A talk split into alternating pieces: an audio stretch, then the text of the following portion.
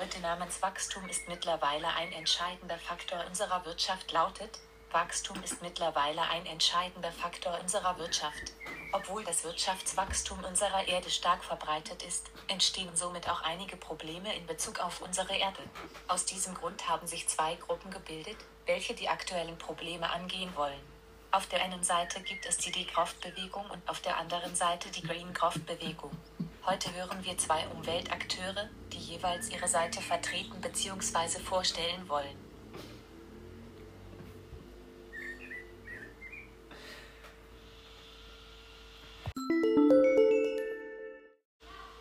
Ja, hallo, mein Name ist Paul Teves. Ich bin ein Ökonom, welcher sich der Degrowth-Bewegung angeschlossen hat und hofft, Ihnen heute das Problem des Wirtschaftswachstums näher zu bringen.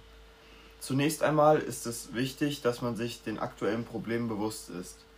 Fast überall setzt man auf Wachstum. Oft steht dieser für Wohlstand und genügend Arbeitsplätze.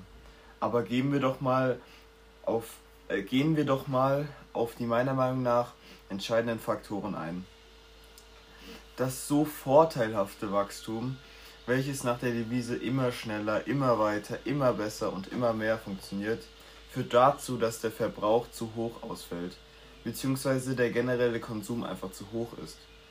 Unsere Gesellschaft lebt, als hätten wir ein Dreiviertel Erden, und selbstverständlich können sich unsere Ökosysteme keineswegs so schnell regenerieren, um diesen Konsum zu verantworten. Wie man hoffentlich merkt, kann dies auf Dauer nicht gut gehen, und unsere Erde wird erhebliche Schäden mit sich tragen, wenn es so weitergeht. Als Degrowth-Anhänger spreche ich mich somit ganz klar gegen diesen ach so tollen Wachstum aus. Hallo, mein Name ist Laurus Ommert und ich als Anhänger der Green Growth Bewegung stimme Ihnen in einigen Aspekten zu und verstehe, verstehe Ihre Skepsis. Denn eins ist sicher, die momentane Situation ist unverantwortbar und keinesfalls förderlich. Ich bin jedoch der Meinung, dass wir anstatt komplett gegen das Wachstum vorzugehen, lieber diesen in eine grüne Richtung lenken sollten, da sonst durch den Wegfall einiger Wirtschaftszweige die Krisen in vielen Ländern noch viel größer ausfallen würden. Wir sind für ein ressourceneffizienteres Wachstum und die dazugehörige Dekarbon äh, Dekarbonisierung. Ich spreche mich deutlich für, eine für einen verbesserten Ausbau und Ökonomisierung der Wirtschaft aus.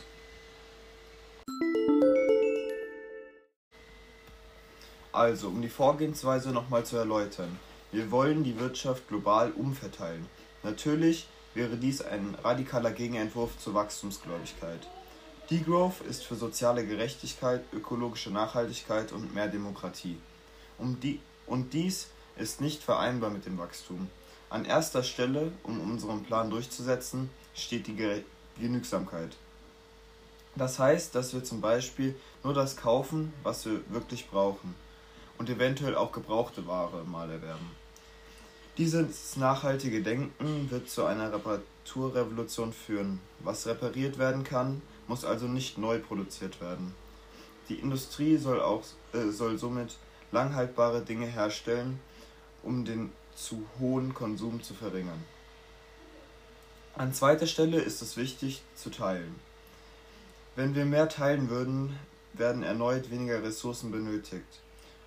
Um dennoch die Gerechtigkeit aufrechtzuerhalten, soll der Staat ein Mindesteinkommen garantieren und eine Obergrenze beim Einkommen durchsetzen. Es ist für uns klar, dass ein gesellschaftlicher Wandel zur Umsetzung nötig ist, weil in der Politik immer noch auf Wachstum gesetzt wird. Ebenso klar ist die Kritik an Degrowth, dass zum Beispiel bestimmte Länder ohne Wachstum ärmer werden würden. Im Großen und Ganzen denke ich jedoch, dass die Rettung unserer Erde von höherer Bedeutung sein sollte und alle gemeinsam daran arbeiten sollten.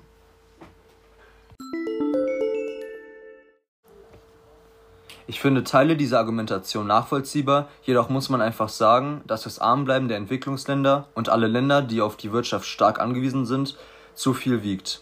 Für mich ist es so, dass wir gar nicht viel wegfallen lassen sollten, sondern eher die Fehler, die wir machen, beheben. Bei der Genügsamkeit stimme ich Ihnen voll und ganz zu. Jedoch glaube ich nicht, dass es auf Dauer funktionieren würde, weil wir in einer Gesellschaft des Egoismus leben. All dies zusammen mit der Gehaltsobergrenze würde die Gesellschaft demoralisieren und sie würden sich wehren. Ähm, man sollte nicht alles reduzieren, sondern ökonomisieren. Demnach ist es von hoher Bedeutung, die CO2-Emissionen zu senken und erneuerbare Energien in den Alltag zu integrieren.